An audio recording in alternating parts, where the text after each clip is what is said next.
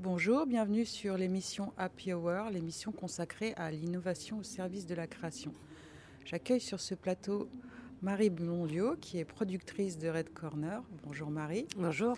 Votre euh, société de production est à l'initiative euh, d'une œuvre euh, de réalité augmentée qui s'appelle MOA et qui est probablement l'une des premières œuvres de réalité augmentée avec une véritable valeur ajoutée narrative. Sans doute parce que les protagonistes à l'initiative de cette expérience euh, sont très ancrées euh, dans les univers euh, artistiques. Est-ce que vous pouvez nous, nous présenter moi, s'il vous plaît MOA, c'est une expérience qui, en réalité augmentée, donc c'est MOA My Own Assistant, euh, qui est une adaptation du roman d'Alain Damasio, Les Furtifs, euh, qui est sorti l'année dernière euh, avec le succès qu'on connaît et qu'on a adapté, dont on a adapté plutôt la, la description de la ville, c'est-à-dire qu'Alain, à l'intérieur de son roman, a toute une trame qui est celle des furtifs, qui sont des créatures étranges qui existent dans l'angle mort de votre vision. Euh, et quand il est venu avec son éditeur pour nous demander si on voyait une déclinaison possible, aller chercher d'autres euh, d'autres publics euh, que ceux qui étaient déjà très très engagés avec le, roman précédent, on s'est dit qu'on n'allait pas toucher à cette trame narrative qui est en soi un projet entier, mais qu'on allait plutôt profiter de la description qui fait de la ville en 2040. C'est une ville où en fait les murs sont toujours aussi gris, mais en revanche les citoyens ont accès à un ensemble d'informations et évidemment de publicité euh, à travers leurs lentilles.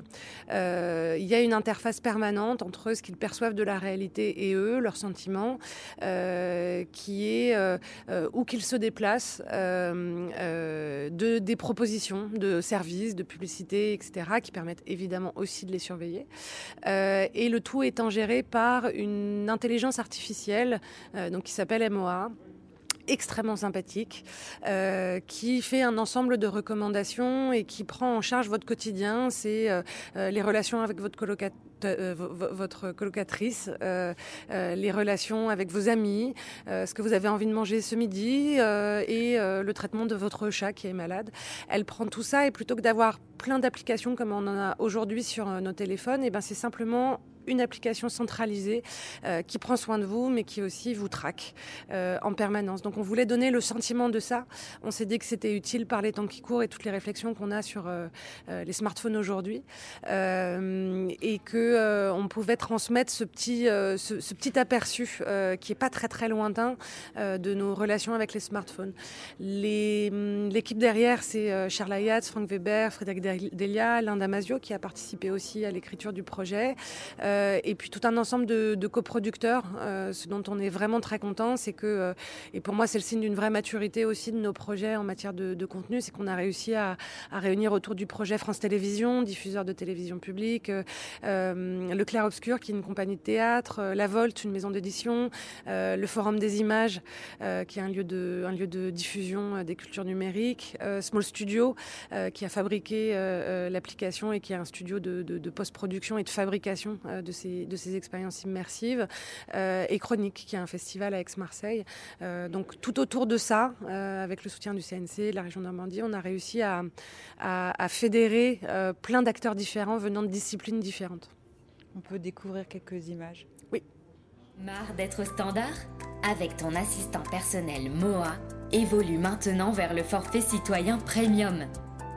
Débloque l'accès à 50% de rues en plus 40% d'espaces verts et 65% des centres commerciaux de ta ville interdits au forfait inférieur.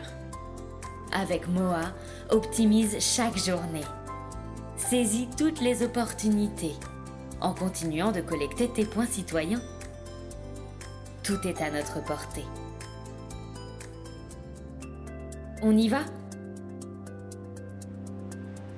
Moa, je te change la ville.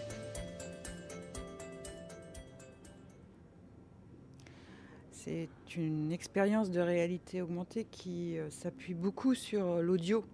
Oui, absolument. Euh, dans la fabrication, pour être assez court, on s'est posé beaucoup de questions sur euh, la façon dont on pouvait diriger l'utilisateur euh, vers les points d'intérêt qu'on proposait. donc, c'est des éléments à déclencher, c'est des messages, c'est des, des choses comme ça. Et en fait, contrairement à la réalité virtuelle, où vous avez la main sur l'ensemble de l'environnement, la spécificité de la réalité augmentée, c'est de s'apposer sur le réel.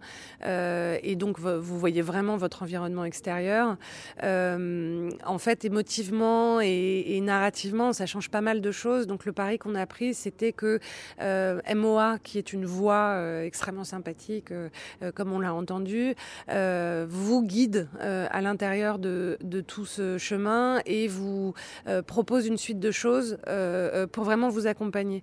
L'audio par, par Frank Weber aussi nous sert aussi à faire exister les furtifs, mais j'en dis pas plus pour pas spoiler euh, euh, toute l'expérience. Euh, mais on a fait un travail aussi de recherche sonore sur du son augmenté, qui consiste à réinterpréter à travers des filtres le son ambiant qui est autour de vous. Vous êtes Red Corner de véritables défricheurs technologiques. Comment vous organisez-vous pour, pour proposer sans cesse des œuvres qui ont toujours cette couche d'innovation?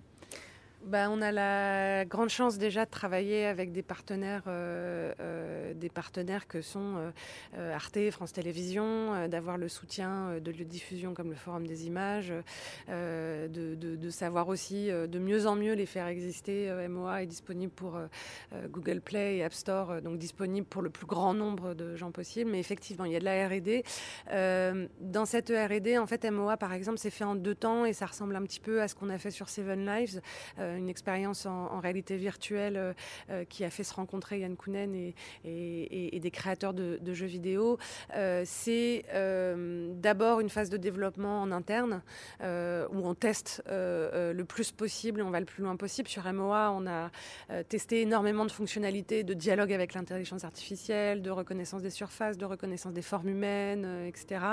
Et puis on s'est dit à mi-chemin et notamment à l'épreuve de, de bêta-test qu'on n'allait pas pouvoir le porter sur le nombre de téléphones qu'on souhaitait. Euh, en gros, la réalité augmentée aujourd'hui, elle est encore très disparate dans ses fonctionnalités. Et par exemple, euh, un assistant vocal euh, à l'intérieur d'une même gamme de téléphones ne fonctionne pas pareil, ne se déclenche pas au même moment, et c'était impossible créativement de tenir l'émotion qu'on voulait, qu'on voulait offrir. et puis ensuite, on a la chance en production.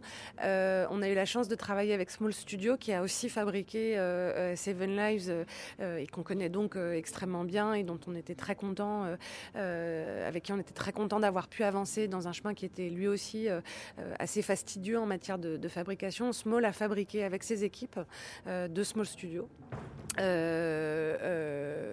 Avec l'idée que euh, on avait déjà éprouvé l'ensemble de ce qui était extrêmement compliqué et qu'on a pu mettre en place une fois qu'on a décidé de alors faire un contenu qui était plus linéaire, moins interactif que ce qu'on pensait, mais dont la, narration se développait réellement avec quelque chose de très cohérent. on a pu avancer là-dessus et compter notamment sur la qualité de fabrication de leur visuel, sur leur savoir-faire aussi en développement et de la même manière que Seven Lives a été fait sur Unity, on a utiliser exactement le même moteur de jeu euh, euh, chez eux. Donc là, c'est une œuvre qui est disponible. Donc je connais votre appétit de, de passer à l'étape suivante. Vous en êtes euh, où sur les prochains projets? Alors, les prochains projets de Red Corner, il y a beaucoup de très belles choses qui arrivent, de très bonnes nouvelles que je ne peux pas annoncer, mais j'en aurais très très envie. globalement, pour Red Corner, on suit deux fils et ça se précise de plus en plus. Et encore une fois, j'insiste un peu sur, de toute façon, ce ce milieu qui, de façon générale, euh, euh, arrive à un point de maturité dans la fabrication des contenus, il faut qu'il arrive aussi à la maturité sur la distribution de ces contenus. Et la diffusion. Et la diffusion, évidemment.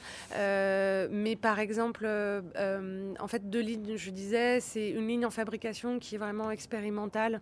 on a un magnifique projet là qui est en développement avec une équipe canadienne qui s'appelle The Garden, qui là, pour le coup, je pense, fait une exploration du hand tracking disponible sur le Quest qui va être absolument formidable.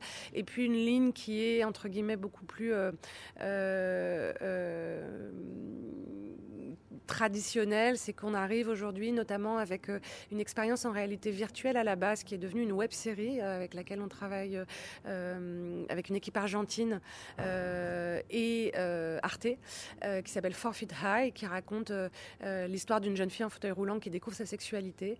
et ben à la base c'était un projet VR qui devient aujourd'hui une web série pour Arte et une série en réalité virtuelle. on travaille à peu près de la même manière sur un projet auquel je tiens beaucoup, euh, qui s'appelle Fight Back, qui raconte des histoires de femmes combattantes sous la forme d'un documentaire et d'un jeu en réalité virtuelle. Donc on a vraiment deux angles euh, euh, qu'on suit, qu'on suit comme ça. Et puis moi, ce qui me passionne vraiment en ce moment, sur lequel il y a beaucoup de travail à faire en matière de diffusion, et MOA va être aussi distribué comme ça, donc c'est sur les stores, mais on essaye de travailler la diffusion auprès euh, des institutions de services publics que sont notamment les bibliothèques et les réseaux de bibliothèques euh, en France, qui sont des carrefours d'audience euh, pour les plus jeunes notamment. et ces plus jeunes ne vont pas nécessairement vers les livres. bizarrement, c'est ce qu'on appelle des, usagers conviviaux. ils viennent profiter du cadre et parfois c'est plus difficile. C'est des parents aussi qui viennent, qui, se disent que cet endroit est sécurisé pour leurs enfants et qui peuvent les laisser jusque la, fermeture. En fait, l'idée c'est de euh, euh, de pouvoir offrir ces contenus, notamment MOA et un autre projet, la Biblioquette, qui sont des jeux de pistes en réalité augmentée euh, avec André Gérard Gordon et encore Small. On, travaille à, cette médiation en fait numérique qui me semble plus décisive et plus cruciale que jamais. Comment est-ce qu'on s'interroge sur les usages? Comment on fait réfléchir sur les usages, sur les nouvelles technologies?